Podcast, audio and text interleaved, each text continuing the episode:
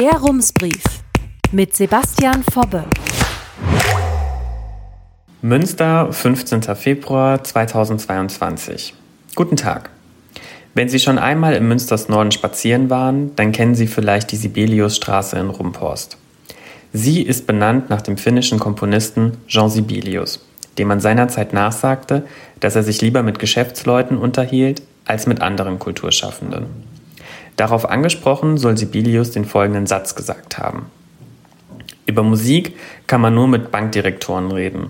Künstler reden ja nur über Geld. Ob Finnlands bekanntester Komponist diesen Satz wirklich so gesagt hat, darüber streiten sich die ZitatforscherInnen.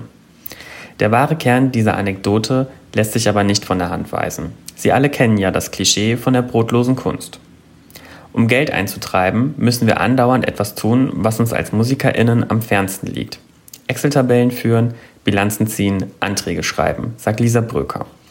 Sie leitet zusammen mit ihrem Mann, dem Dirigenten Joachim Harder, die Münsteraner Mikrophilharmonie Einklang. Die Einklang-Philharmonie gehört zur freien Szene in Münster. Sie ist nun ins Visier der Debatte um den Musikcampus geraten. In der Beschlussvorlage wird sie regelrecht umgarnt.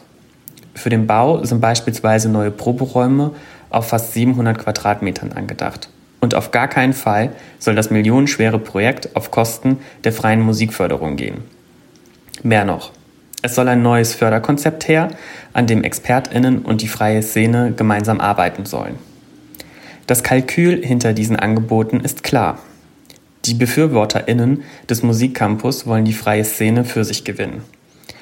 Denn immer wieder waren zweifelnde Stimmen zu hören.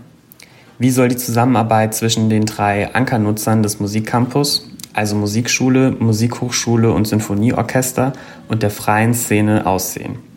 Und, jetzt wären wir wieder beim Geld, was bleibt von der Musikförderung übrig, wenn sich die Stadt Münster Dauerkosten von knapp 5 Millionen Euro ans Bein bindet? Bevor wir darauf genauer eingehen, spulen wir erst einmal zurück und fangen bei der Kulturförderung an. Wer sich darüber einen Überblick verschaffen will, findet dazu zwei Quellen bei der Stadt. Zum einen eine Liste mit bezuschussten Einrichtungen und Vereine im Haushaltsplan, zum anderen einzelne Projekte, die auf Antrag gefördert werden. Laut Haushaltsplan zahlt die Stadt in diesem Jahr Kulturzuschüsse in Höhe von 3 Millionen Euro. Im Vergleich zur Gesamtsumme von 155 Millionen Euro der Zuschüsse ist das ein kleiner Posten. Das Gros, nämlich 135 Millionen Euro, geht an die Kinder-, Jugend- und Familienhilfe. Schauen wir uns Kultur und Wissenschaft in der Nahaufnahme an, sehen wir, dass auch hier die Zuschüsse ungleich verteilt sind. 2021 bekamen etwa die Freunde der französischen Kultur den kleinsten Zuschuss, 380 Euro. Anders das Pumpenhaus, dem die Stadt für den Probe- und Normalbetrieb sowie für das Festival Flurstücke gleich drei Zuschüsse gewährte, macht in Summe etwa eine halbe Million Euro. Zum Vergleich. Das städtische Theater bekommt pro Jahr 23 Millionen Euro. In Sachen Musik machen die vier Stadtteilmusikschulen in Ruxel, Wolbeck, Nienberge und Eilbachten den größten Posten aus. Ihnen überwies die Stadt letztes Jahr zusammengerechnet mehr als 800.000 Euro. Die übrigen Posten fallen eher klein aus. Der Musikwettbewerb Jugend musiziert Münsterland bekam 4.550 Euro. Das Bandprobezentrum Zukunftsmusik am Haverkamp 13.960 Euro. Kommen wir aber jetzt zur Projektförderung, die für die freie Szene entscheidend ist. Über die einzelnen Förderungen entscheidet das Kulturamt, wenn die KünstlerInnen einen Antrag für ihre Projekte gestellt haben. Die neuesten Zahlen stammen aus dem Jahr 2020. Danach hat die Stadt Münster für die Musikförderung in der freien Szene rund 62.500 Euro ausgegeben. Das Problem dabei ist, die meisten Projektförderungen sind auf ein Jahr befristet. Und damit sind wir wieder bei Lisa Bröcker und Joachim Hader von Einklang. Wir wissen nie genau, ob es uns im nächsten Jahr noch gibt, sagen sie. Eine Basisförderung von der Kommune wäre für sie hilfreich, um mittelfristig planen zu können. Lisa Bröcker und Joachim Hader verstehen, dass auch das Probleme mit sich bringen würde. Eine dauerhafte Förderung in der freien Szene wäre vor allem für die Etablierten günstig. Wer neu dazukommt, hätte es schwerer, einen Fuß in die Tür zu bekommen. Das sei ohnehin schon schwierig. Erläutern Hader und Bröker. In der freien Szene muss man Erfolge vorweisen, damit man gefördert wird. Wir haben nach der Gründung 2011 deshalb erst einmal ohne Gagen gespielt. Eine ähnliche Erfahrung hat auch Christiane Hagedorn gemacht. Die studierte Schauspielerin ist seit rund zehn Jahren als freischaffende Künstlerin in Münsters Musik- und Theaterszene unterwegs. Damals habe ich mich noch gar nicht getraut, einen Förderantrag bei der Stadt zu stellen, sagt sie. Was sie abschreckte, war die Angst, die Förderrichtlinien nicht zu erfüllen oder in der Masse der gestellten Anträge unterzugehen. Doch inzwischen hat sich ihr Verhältnis zur Kulturförderbürokratie geändert. KollegInnen aus der freien Szene ermunterten sie, es trotz aller Bedenken zu probieren. Jetzt, wo es mit den Anträgen klappt, mache sie sich die Mühe gerne, sagt sie. Zudem habe sie vom Land Nordrhein-Westfalen und der Stadt Münster drei Förderstipendien erhalten, mit denen sie längerfristig an ihren künstlerischen Konzepten arbeiten könne. Ein Luxus, denn konzeptionelles Arbeiten ist in der freien Szene nicht so einfach möglich, wenn freie Kulturschaffende auf finanziell wackeligen Stühlen sitzen. Christiane Hagedorn hat außerdem einen weiteren Vorteil. Die meisten ihrer Projekte realisiert sie mit zwei Kollegen in der Formation Cognac.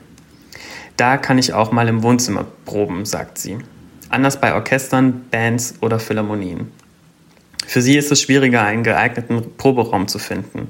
Es sei denn, man ist gut vernetzt, wie Lisa, Lisa Bröcker berichtet. Wir müssen schon all unseren Charme und unsere Beziehungen spielen lassen, um geeignete Proberäume zu finden. Geeignet heißt in diesem Kontext vieles. Genug Platz für alle MusikerInnen, gute Akustik und eine geringe oder bestenfalls keine Miete. Für Bands, die in der Pop- oder Rockmusik zu Hause sind, gestaltet sich die Suche nach einem Proberaum schwieriger.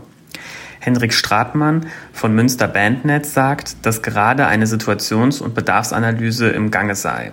Aber so viel könne er jetzt schon verraten. Gute Proberäume sind Mangelware. Der Zustand der Proberäume in der eingangs erwähnten Zukunftsmusik sei ganz okay. Die kommerziellen Proberäume am alten Güterbahnhof sähen wieder ganz anders aus. In den einen Proberäumen ist es warm und trocken, in den anderen kalt und feucht, sagt Stratmann. Trotzdem seien die Räume dort zum Teil doppelt und dreifach belegt. Viele Bands suchen ewig. Die denken sich irgendwann, alles ist besser als gar nichts. Und wo wir gerade bei Bands sind, eine dauerhafte Förderung der Stadt gibt es nichts. Bands können für einzelne Auftritte eine Förderung beim Kulturamt beantragen. Ob daraus etwas wird, steht auf einem anderen Blatt. Im Jahr 2020 fand zum ersten und einzigen Mal ein Förderwettbewerb für Bands statt, die CDs oder Musikvideos produzieren wollten. Seitdem wartet die Szene allerdings auf eine Neuauflage. Die liegt Corona-bedingt auf Eis. Für das Platzproblem gäbe es aber immerhin theoretisch eine Lösung. Wie gesagt, im Musikcampus sind Proberäume eingeplant. Dass sich das praktisch umsetzen ließe, daran hat Hendrik Stratmann von Münster Bandnetz allerdings seine Zweifel. Die romantische Vorstellung, die Heavy Metal Band leiht sich nebenan schnell eine Geige vom Sinfonieorchester, teilen wir nicht, sagt er. Darüber hinaus stellt sich noch eine Frage. Für wen sind die Proberäume eigentlich gedacht? In der Beschlussvorlage ist die Rede von freien MusikakteurInnen in Münster. Dem Verein Monokultur, der die freie professionelle Szene vertritt, ist diese Formulierung zu vage. Es ist davon auszugehen, dass alle MusikerInnen der Stadt, die nicht zu den drei Ankernutzern gezählt werden, damit gemeint sind und sich die Probe- und Lagerräume teilen müssen, schreibt Monokultur auf Anfrage. Dadurch würde, würden freie professionelle MusikerInnen, die von ihrer Kunst leben, mit AmateurmusikerInnen um die Räume im Musikcampus konkurrieren. Hinzu kommen ganz praktische Details. Wie hoch soll die Miete sein? Können sich die freien MusikerInnen das leisten? Wann kann geprobt werden und wie lange? Was passiert mit anderen Probeorten der freien Szene, die saniert werden müssen, zum Beispiel dem Hoppengarten? Und immer wieder die Frage, wie viel Geld bleibt für die Förderung der freien Szene übrig, wenn der Musikcampus steht? Einen Teil der Antworten soll ein neues Musikförderkonzept liefern, über das Konstanze Busch im Rumsbrief vom 7. Januar schon einmal berichtet hat. Dieses hatte Monokultur erarbeitet und mit den Ratsfraktionen besprochen. In Kürze soll eine aktualisierte Version des Konzepts erscheinen. Ausbaupotenzial sieht Monokultur in der finanziellen Förderung einzelner Projekte, aber auch von Reihen und Festivals in der freien Szene. Monokultur sieht aber nicht nur beim Geld Luft nach oben. Was bislang fehle, sei ein schlüssiges Bewirtschaftungskonzept, das allen Musikcampus-NutzerInnen gerecht wird. Dabei geht es um sehr konkrete Fragen. Wer darf wann was veranstalten und unter welchen Bedingungen?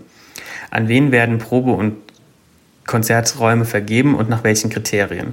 Perspektivisch soll nach Vorstellungen von Monokultur eine gemeinsame Werbe- und Vermarktungsstrategie entstehen, die alle vier AkteurInnen am Musikcampus gemeinsam tragen. Die wichtigste Voraussetzung dafür ist Augenhöhe. Und die fordert die freie Szene ein. In einer gemeinsamen Arbeitsgruppe sitzt Monokultur mit VertreterInnen von Musikhochschule, Musikschule und Sinfonieorchester an einem Tisch, um eigene Ideen für den Musikcampus einzubringen. Immerhin ist dabei schon ein Teilerfolg gelungen. Die freie Szene hat ein Musiklabor durchgesetzt, das als multimedialer Probe- und Aufführungsraum dienen soll. Nun hofft sie, dass es mit dem konstruktiven Dialog so weitergeht. Herzliche Grüße, Sebastian Fobbe. Rums, neuer Journalismus für Münster. Jetzt abonnieren. rums.ms